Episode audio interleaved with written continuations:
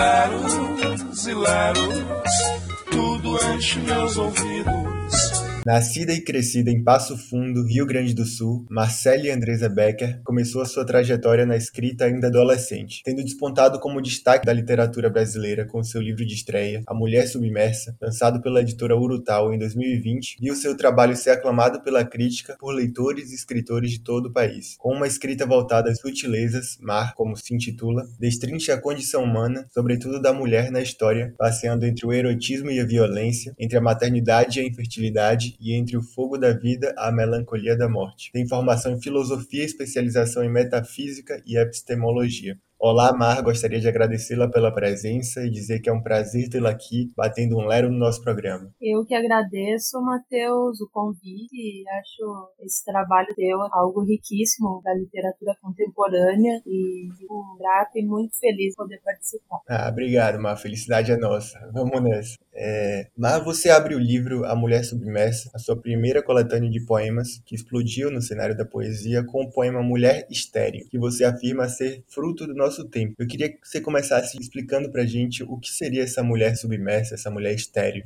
A imagem da esterilidade nesse livro, e acho que, de modo geral, em toda a minha escrita, ela tem como mancha a ideia de finitude, como trazida no seio, no ventre da própria mulher. Não sei se, se necessariamente poderia se interpretar como aquela mulher que não gera frutos, não dá continuidade a uma linhagem, como o poema coloca. Ali naquele poema, nesse poema de abertura que tu te refere, sim, ela aparece e fala desse, desse não vingar, desse não vingar promessas adiante. Mas, de modo geral, a esterilidade demarca o fim do corpo, do próprio corpo, demarca o fim do amor, o fim da linguagem, o fim no sentido de, de finitude mesmo, né? E nesse sentido é, é uma mulher que fala dos limites, que fala de suas próprias ilhas, que fala de uma água e que a rodeia, que a cerca, e de uma ilha onde ela tá, e se ela for para água ela vai submergir, talvez não consiga muito atravessar, entende? Então, uma mulher que nesse sentido vem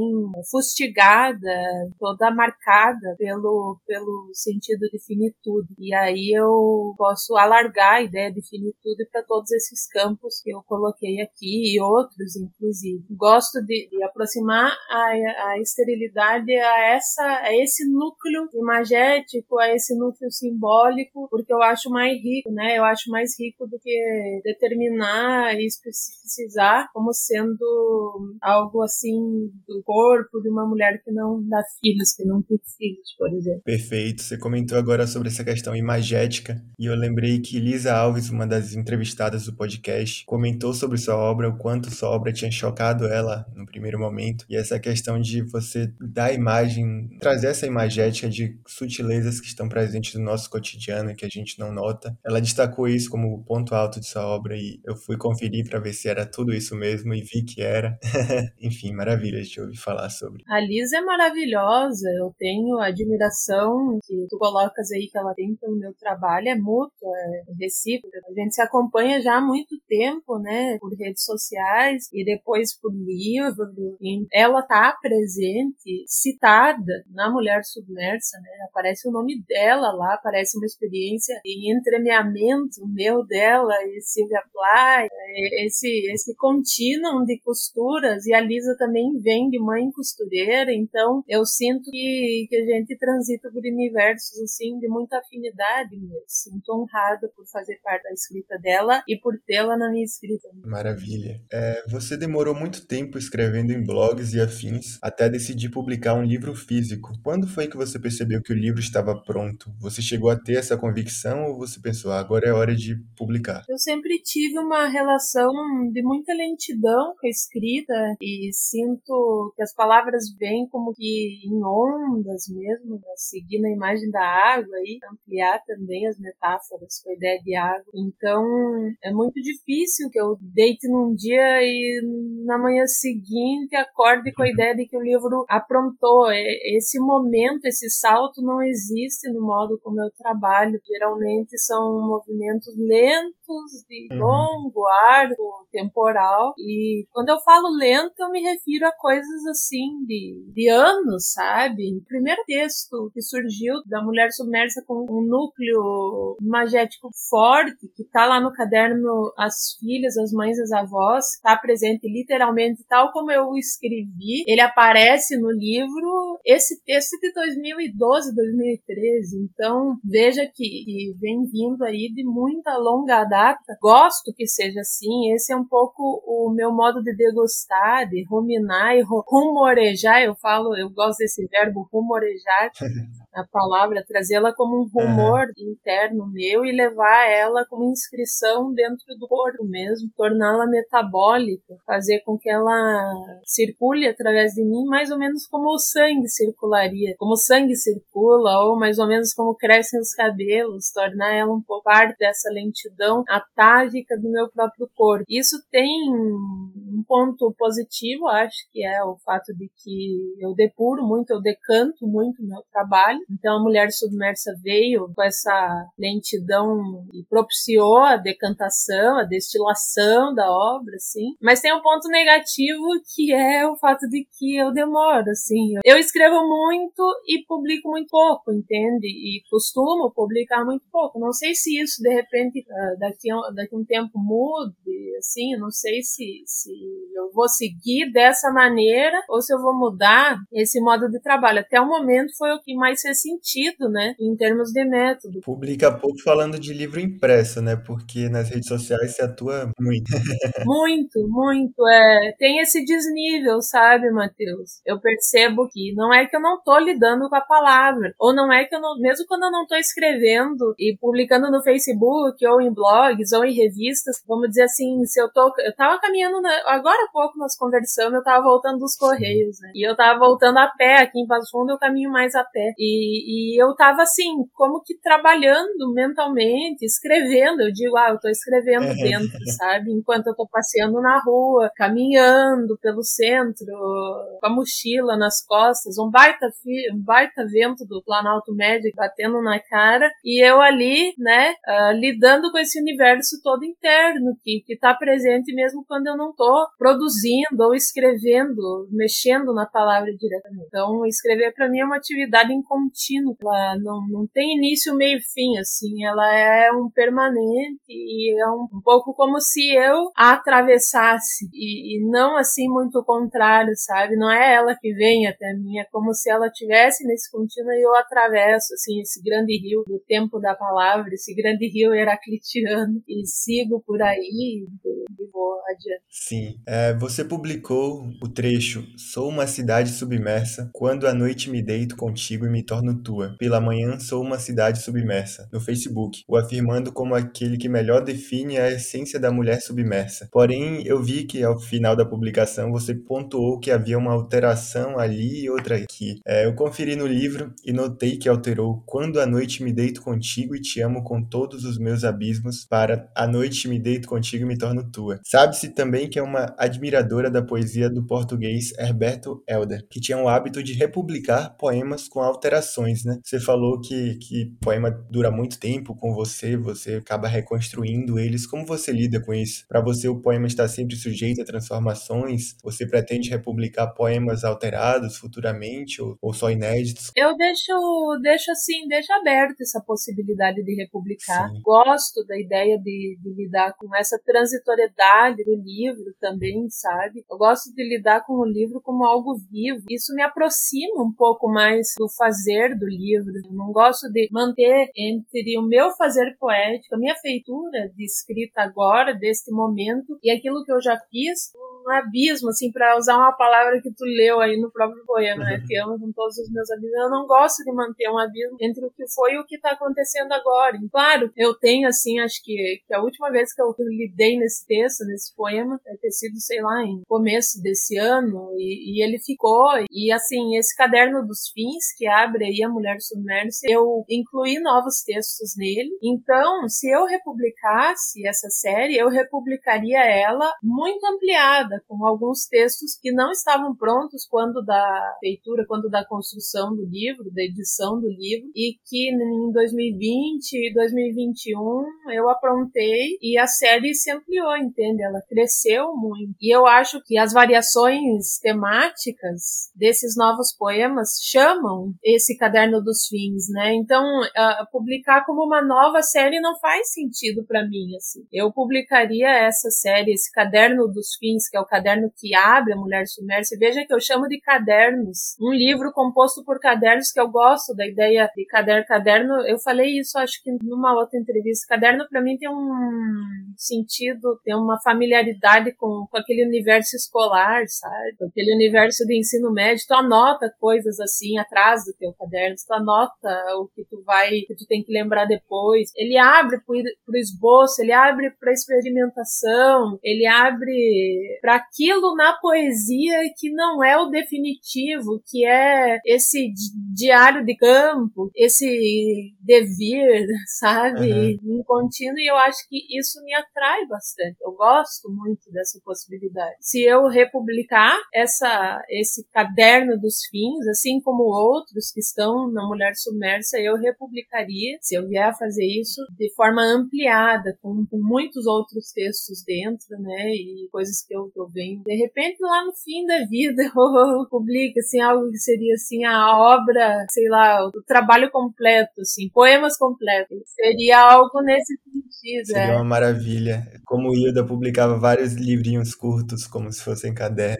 Isso, sabe? Ao longo da vida, publicar várias ou livros curtos, e chegar assim no final e poder, sabe? Ter aquele, aquele tomo que é livro maior, já pensado, depurado e tal. Aí sim, isso são outros 500, mas tem que caminhar, tem que andejar um pouco mais, né? Tem que ter um pouco mais de estrada para poder fazer isso com propriedade.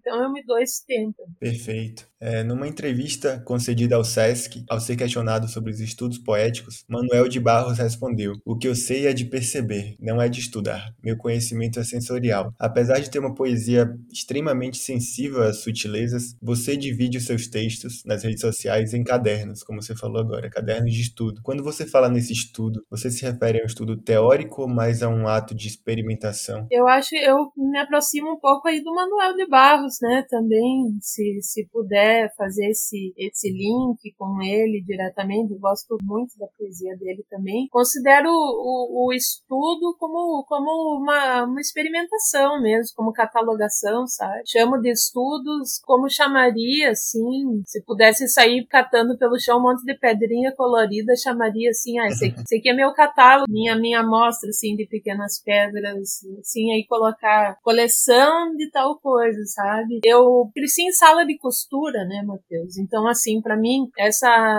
vivência do pequeno, de catar, sabe, do catar coisas pequenas, de um chão, é, retalho, botão, agulha, aviamentos de todo tipo, grega e mais mil coisas que tu possa imaginar. Uma sala de costura é um pequeno cosmos, né? Então, assim, esse, esse, essa prática, esse exercício do catar, colher coisas pequenas, como se faz com conchinha na praia também. Acho que é a, é a vivência mais próxima para quem é de praia, para quem é de cidade litorânea. Mas eu, que não tinha acesso à praia, fazia isso numa sala de costura, entendeu? Essa experiência me trouxe, é mais ou menos como eu tento fazer, é mais ou menos o que eu tenho uh, em termos de sensibilidade, de sinestesia, é mais ou menos o que é para mim o escrever poesia e chamar de cadernos. Assim. Quando, eu, quando eu falo lá, eu tô anotando, eu tô catando coisas e anotando pro meu caderno, eu tô juntando, eu tô fazendo o que eu fazia quando eu era lá menino, juntava os botões e organizava e fazia a minha pequena brincadeira lá, ou sei lá o que, o pequeno jogo, né, de coisas ínfimas e infinitas ao mesmo tempo. E mantinha daquele jeito lá, separando, alinhando e organizando, dando alguma ordem ou algum caos, tanto faz, né, o que cabia ali no momento. Mas assim, é mais ou menos a mesma mesma, o mesmo estilo de experiência. Então, é pré-linguístico para mim, é pré-literário, assim, é mais próxima da, da sensibilidade do que da teoria, assim, com certeza. Maravilha.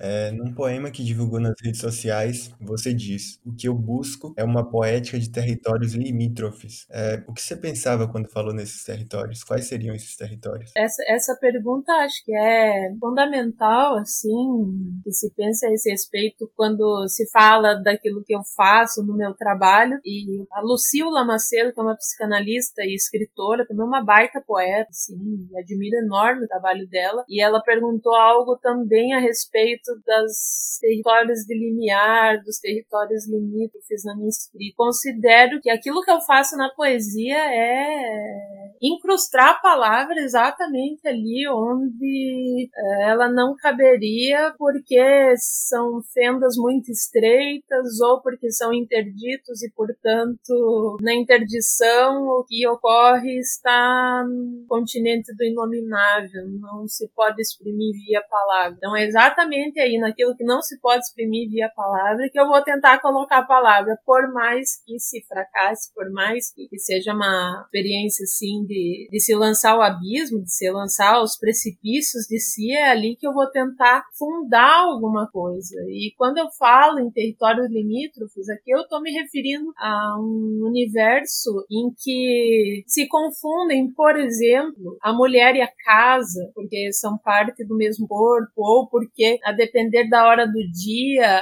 e a depender do ângulo, a mulher e a casa, a mulher como corpo que transita pela casa e a casa como corpo que se miscui na mulher também, a depender dessas condições, de alguns momentos, de alguns instantes, das horas de passagem, se é o amanhecer, se é o entardecer, ambas podem se confundir e aí considero que aí, por exemplo, estou dando um, um exemplo para ilustrar. Aí nós temos, por exemplo, um território limítrofe. E aí eu vou colocar, tentar colocar a palavra, sabe? Quando a, a palavra termina e começa o corpo, a mulher que ama, por exemplo, tenta dizer do amor ao seu amado, à sua amada, e aquela palavra ali já não é o bastante para que ela diga, aí eu vou tentar dizer alguma coisa. Acho que a poesia, na verdade, isso considero que é concebo assim a, a poesia como um tipo de linguagem que vai justamente tentar aporte na ilha da invisibilidade, da invisibilidade, vai tentar fundar imagens naquilo que é invisível, vai tentar dizer aquilo que é indizível, vai tentar ouvir aquilo que é inaudível. Então, assim,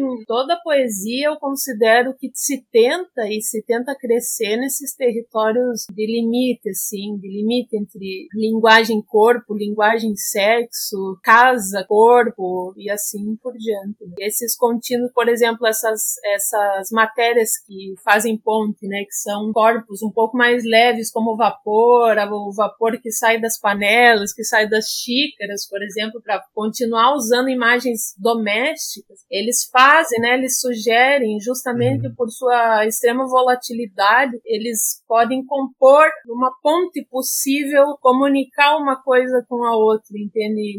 Aí nesse limite eles vão construir alguma ponte possível e vão acenar para algum cruzamento, sabe? E isso me interessa enormemente também, assim, de repente dois territórios se cruzam, dois limites parecem ali numa encruzilhada. Isso me interessa muito e eu vou tentar lançar luz sobre isso também ali na minha escrita. Não sei se eu tentei me expressar, não sei se eu consegui me expressar muito bem, sabe, Matheus? É, essa é uma, uma pergunta difícil de ser respondida, assim, desse, desse supetão, como se diz. Sim, acho perfeito. É, você foi criada sob forte influência religiosa, portanto, conhece bem a Bíblia. Acredita que essa relação influenciou sua poética? Eu acho que no sentido de místico, uma outra via que aparece na minha escrita, sim, sabe? E não sei aqui se a mística é uma mística que pende pro bíblico, uh, ou se é uma mística que pende pro, pro silêncio, por exemplo, taoísta, pro silêncio,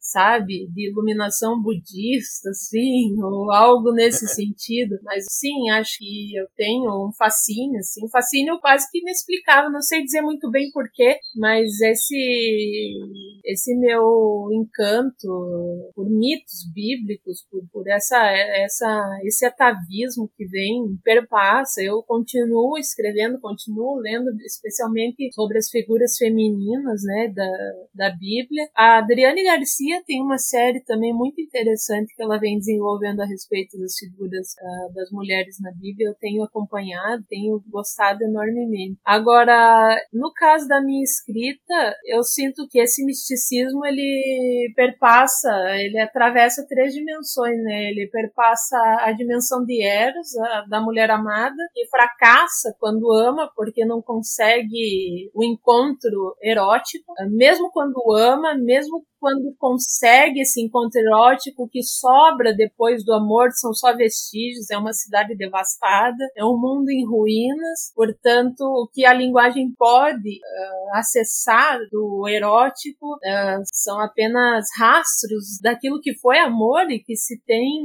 como uma espécie de miragem na manhã seguinte. Também aparece o místico na imagem da santa ou na imagem da mulher que silencia, a mulher que emudece, que faz votos de pobreza, silêncio, que jejua, que emagrece e que tenta como que se inclinar rumo à desaparição. Então ela faz renúncias de corpo, faz renúncias uh, da própria palavra. Essa mulher já atravessou amor, já atravessou Eros, ela não se promete mais nada no encontro dos homens com homens, de gente com gente, e, e ela busca então a renúncia, renuncia ao mundo e tenta uma, uma dissolução outra, né? Ela tenta um mergulho aí nesse sentimento oceânico que já se aproxima um pouco de Thanatos, né? Que se aproxima muito do mortífero, do mortiço também. Engraçado, tem algo de santo e tem algo de sinistro, assim, ao mesmo tempo. Aí eu, eu identifico muitas irmãs da Ordem da Lagoa, que é um outro caderno tá na Mulher Submersa, as irmãs são novas. Eu imagino um convento assim, uh, hipotético, né? Um, algo imaginário, fantasioso, e me refiro aí a uma comunidade de irmãs. Eu chamo de irmãs da Ordem da Lagoa, faço uma menção por altos, assim, a uma cidade onde eu morei, que é Lagoa Vermelha, e onde eu fui muito, frequentei muita missa. E eu acho fascinante essa imagem da uhum. Lagoa Vermelha, sabe? É era uma lagoa argilosa, lá tinha águas pendendo para avermelhado. Então, essa base, esse fundo sanguinolento, hemorrágico, está lá presente nessa minha memória da cidade de Lagoa Vermelha e ao mesmo tempo sob o luar, sob a, o enluaramento dessas mulheres amortiçadas que iam na missa, que era um conjunto de beatas que faziam novenas, que levavam santos na casa uma das outras, sabe aquelas santinhas do interior? Uhum. Uma leva na casa da outra que vai passar uma semana na casa para abençoar a família e tal. Tudo isso tinha, né, uhum. nesse mundo. Eu presenciei muito e, e tudo isso se cruzou, sabe, naquela época, na minha memória, na memória que eu trago de, de infância e se sedimentou dessa maneira nos poemas do Caderno da Ordem da Lagoa lá e com refrações do sinistro e, e, e dessa dissolução, dessa renúncia dissolutória. Assim. Então, são as duas coisas que, que aparecem. E um terceiro uh, aspecto da, da mística, que acho que aparece na minha escrita, é uma quase que uma devoção. Essa eu não trabalhei tanto na Mulher Submersa, tenho trabalhado mais em textos recentes. É um canto, assim, um inário que eu tenho desenvolvido, um inário uh, ah, para corpos em desalinho, que é a devoção ao monstro, a mulher como monstruosidade também. E como possibilidade de rebelião pelo monstro, né? Acho que na Mulher Submersa isso aparece quando eu falo das donas de casa. Sim. Que as donas de casa podem, podem se insurgir, podem conspirar umas com as outras. Gostei muito dos poemas que escreveu sobre as donas de casa. Isso, é. é eu, te, eu continuo assim, tenho, são parte, né, também desse universo doméstico, tá lá no, no lar, dentro, dentro do pequeno para mim. Mas elas conspiram, né, elas, elas têm pacto, também têm alianças forjadas com inanimado, com objetos, né, da casa. Elas conhecem como ninguém cada coisa, em cada lugar daquelas casas, Sim. né. Então tudo isso é parte como que do domínio dessas senhoras que estão lá mudas e a quem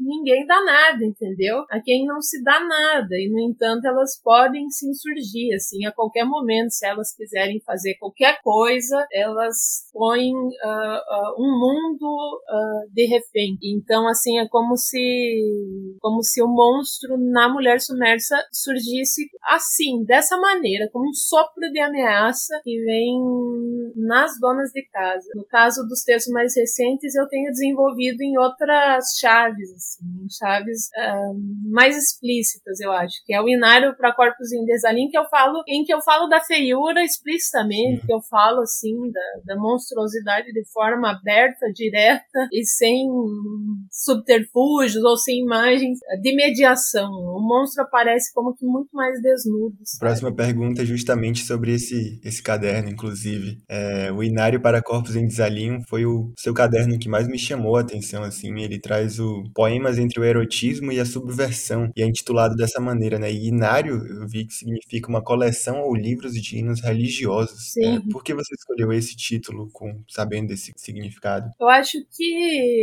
pela minha filiação, né, a, a, esse, a esse universo religioso e porque essas mulheres, essas figuras do, do Inário para Corpus em Desalinho, elas são figuras aparentadas com os mitos, né? Elas são figuras muito mais mitológicas. Então eu identifico como mulheres, sempre são mulheres, assim, é muito difícil que ser. Tem, tem homens, assim, em, alguns. Tem um Teletubby, uhum. por exemplo, sabe? Que aparece lá numa nota, assim, num comentário, né? E dialogam com a, com a cultura, uh, com essa cultura pop também, sabe? Com programas de TV, com redes sociais também. Uh, ou surgiu uma e outra nota sobre Instagram, sobre fotos de perfil, sobre filtros de Instagram, de, sei lá, TikTok. TikTok eu nunca falei porque eu não, não, domino essa arte do TikTok. Eu tô, tô um pouco atrasada. É. Mas assim, é um caderno que, em que essa, as coisas que eu tenho experimentado vão mais por aí, sabe? E só que assim, eu chamo de Inário porque é, eu quero resguardar e dar guarida a marca mítica que tem para mim, assim. Esse caderno vem para mim como um caderno também religioso, como um livro também oracular. Não é, não, não, não considero religioso no sentido de que poderia ser a um deus ou assim, a qual deidade, sabe? Mas como se ele tivesse assim algo de, de oferecer algum fogo, sabe? De queimar assim alguma alguma espiga de trigo assim, oferecer alguma coisa em louvor à, à feiura como deidade, sabe? Coloco dessa maneira em contraste ao que eu tenho visto, que é esse movimento rumo à harmonização uhum. facial, uhum. por exemplo. A esse movimento rumo à padronização dos corpos. Assim, a, a minha glorificação da deidade é uma tentativa de, de levante contra, contra esse movimento todo, sabe? E, só que eu tento fazer isso por dentro, eu não tento fazer isso como bandeira política, entende? Eu tento fazer isso como que num ato de louvação e num inário de, de canto gregoriano e sei lá, isso que é a, a, as figuras feias, sabe? Vamos lá. Tem um quadrinista muito bom, um ilustrador, o Vinícius da Silva, que trabalha isso nos quadrinhos, assim. Trabalha uma estética da deformidade. E é fabuloso, o trabalho dele é magnífico sabe? É genial. Então, eu, eu sou muito irmã de, desse, dele, por exemplo, assim, do trabalho dele, nesse sentido. Demais, não conheço, vou, vou pesquisar. É, num comentário seu sobre a obra de Betsai da Mata, autora que também foi entrevistada no sexto episódio, você falou sobre a produção e visibilidade das escritoras do interior. Como você pensa nesse recorte? Acredita que há um sentimento em comum entre autores que vivem ou viveram no interior? A Betsai escreveu um livro fabuloso, né? Né? Eu li, é um, é um romance curto, assim, e tem uma densidade de escrita. Percebo, assim, é, eu precisaria ler mais, sabe, para poder responder com um pouco mais de propriedade essa tua pergunta. Mas eu percebo, sim, por exemplo, que eu tenho, eu, eu encontro cruzamentos entre a minha escrita e a dela, assim, uma, um vício, ter ruim, muito mais marcante, muito mais intenso do, do que eu poderia encontrar entre o meu trabalho trabalho e alguma autora metropolitana, especialmente uh, de, de São Paulo, Rio de Janeiro, sabe? E eu, cheguei, eu morei em São Paulo, né, um bom tempo, conheço, assim, o funcionamento, o tipo de vida do interior, assim, o tipo de vivência que se tem no interior, mesmo que não seja mais o interior rural, sabe? Que nem aqui em Passo Fundo não é o interior rural, né? nem perto disso, assim. Mas é engraçado, lá pelas tantas, assim, num ato de desaviso na rua, não sei onde, num atravessar uma esquina, tu encontra, assim, surge do nada, sabe? Alguma coisa muito típica interiorana, algum modo de abordar, uh, um jeito de olhar, uh, um gesto. E isso me encanta profundamente, me torna muito mais próxima e avizinhada do lugar onde eu estou. Eu sinto que na minha escrita esse sentimento é muito poderoso também. Ele opera coisas uh, no uhum. modo como eu trabalho com a palavra. Então, acho que, que a Betsaida tem. Eu vi, eu vi isso no Diário do Aço dela, sabe? Aparece lá, assim, aparece Sim. essa relação toda com a terra. Uh, mesmo que seja um verde, ela fala desse verde que se esfumaça, que é um verde que vai se dissipando, né, com a, com a fumaça. Mesmo que seja esse céu de, de cidade industrial já, de, já se desfazendo, já, uhum. já meio perdido, mas tu vê ali um, uma busca, sabe? Tu vê ali assim um, um coração desterrado, né? Ele tem a terra nem que seja como desterro, sabe? Ele tem nem que seja como avesso daquilo que foi, mas tá ali presente. O, o Fiore Ferrari é um outro outro poeta assim incrível também. A Nídia Bonetti, uma poeta incrível também, em que eu vejo ressonância. Esses dois são de São Paulo, interior de São Paulo, do estado de São Paulo, né? Eu, eu vejo assim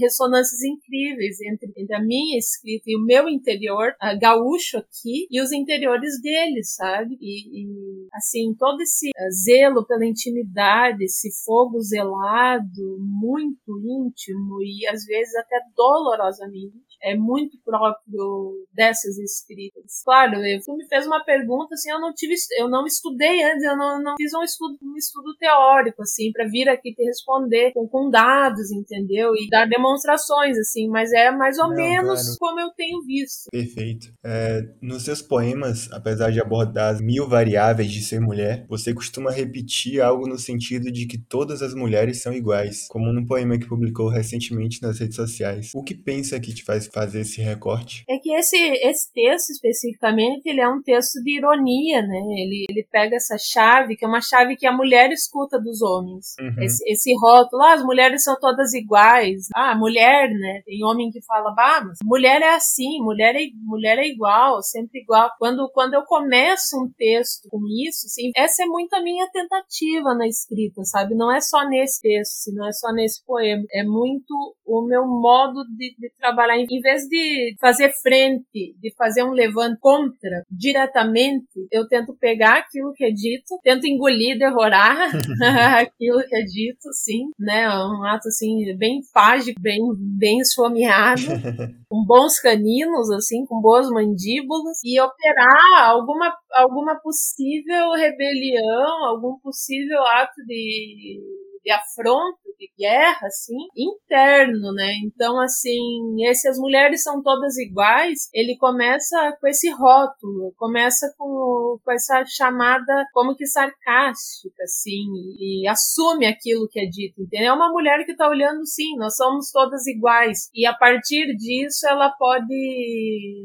forjar sua própria semente do mal e levar, assim, a, a composição de toda uma dramática da malignidade dentro da família e usar a própria o próprio sêmen do homem para compor uma filha, para gerar uma filha que vai continuar sendo igual e que vai poder depor o pai, entendeu? Então assim é como que implodir, é uma tentativa de implosão, usando assim né, um termo típico assim do, do feminino, né? como uma implosão implosão desse patriarcado já estabelecido. E, e, o faz, né? Uma implosão porque o faz por dentro, porque não faz por fora, né? Então ela, ele assume o rótulo e por dentro propõe a, a derrocada, por assim dizer. Perfeito, lindo isso. É, mas nosso papo tá maravilhoso, mas infelizmente tá chegando ao fim. E para fechar, eu queria que respondesse algumas perguntinhas do jogo rápido, pode ser? Sim, vamos lá. Vou começar pela que mais responderam Mar Becker até agora.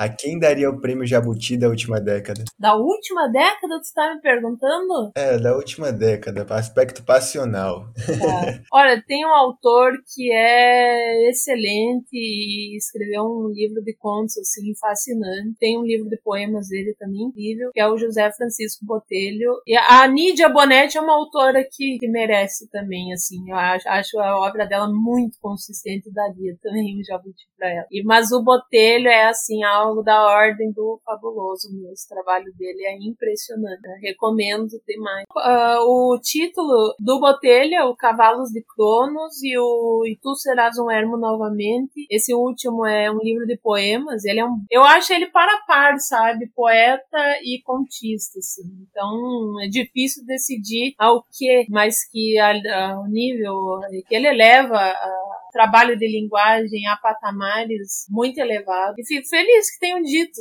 a meu respeito, sim. sim. Betsaida e Lisa, as duas mencionadas, citaram seu nome. É, me diz algum comentário de um feedback de leitor que foi marcante para você. Eu gostei muito do que me falou o Matheus Gumenin Barreto, quando ele falou que o meu trabalho poético era um trabalho de uma poeta que reconhecia os limites da linguagem, reconhecia essa, essa dimensão de fracasso própria da linguagem e que é marca da, da humanidade, que é marca das nossas trocas comunicacionais, é marca de tudo aquilo que nós construímos como cultura, como legado cultural, e no entanto, mesmo assim, uh, conseguia erigir algum altar possível pro sublime, sabe? Então isso me tocou muito e eu pensei, nossa, se aquilo que eu desenvolvo chega aí é porque apesar dos pesares da, da própria palavra, apesar da, da miséria típica da palavra, que é a marca distintiva daquilo que se diz e daquilo que se cala também, apesar da pobreza da boca do poeta, ainda assim algo no poema subsiste, entende? Então, me tocou Demais. muito, tocou muito isso. Sim. É, se pudesse fazer qualquer pessoa morta ou, ou, ou viva ler o seu livro, de quem gostaria de receber um feedback? Ai, do Raduan Assar. É possível. Me diz uma frase que não saiu da sua cabeça desde que a leu pela primeira vez.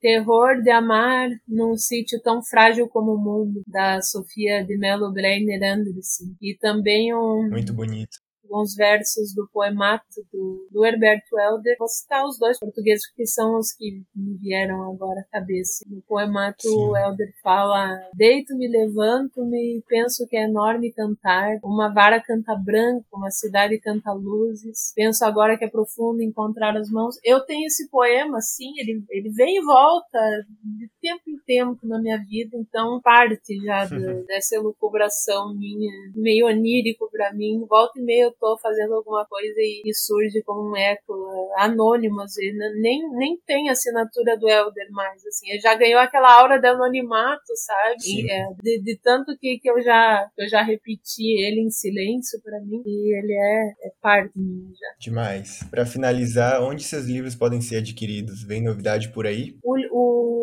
A Mulher Submersa está disponível no site da editora do Tal. Eu tenho recebido alguns exemplares aqui comigo diretamente quem quiser pode entrar em contato pelo Facebook Marbecker ou pelo Instagram uh, Marbecker1109 e a editora também no site da editora, né? Bem simples assim, editorarutal.com. Pronto. E tem edições, tem duas edições, Brasil Portugal, ele saiu em Portugal também, então ele pode ser adquirido por quem mora lá, envio para toda a Europa e aqui no Brasil tem exemplares disponíveis e em algumas livrarias, a Martins Fontes, a Travessa, Amazon também, né, para quem é, é, de pedir pelo Amazon. Então, bem tranquilo, assim, ele tá bem fácil o acesso ao livro. Sobre novidades, eu tenho pensado aqui, trabalhado a ideia de compor um livro de contos. Já venho rumando um pouco mais para prosa, para prosa mesmo. Não sei se há algo que se possa chamar de prosa poética. Tem autores que questionam isso, mas eu acho que o meu conto ele, ele é muito permeado pela poesia, ele é muito atravessado pela linguagem poética. Então eu volta e meia dou ênfase ao aspecto poético e tento trabalhar com, com essa dimensão aí da palavra. Por isso chamo assim contos barra prosa em prosa poética.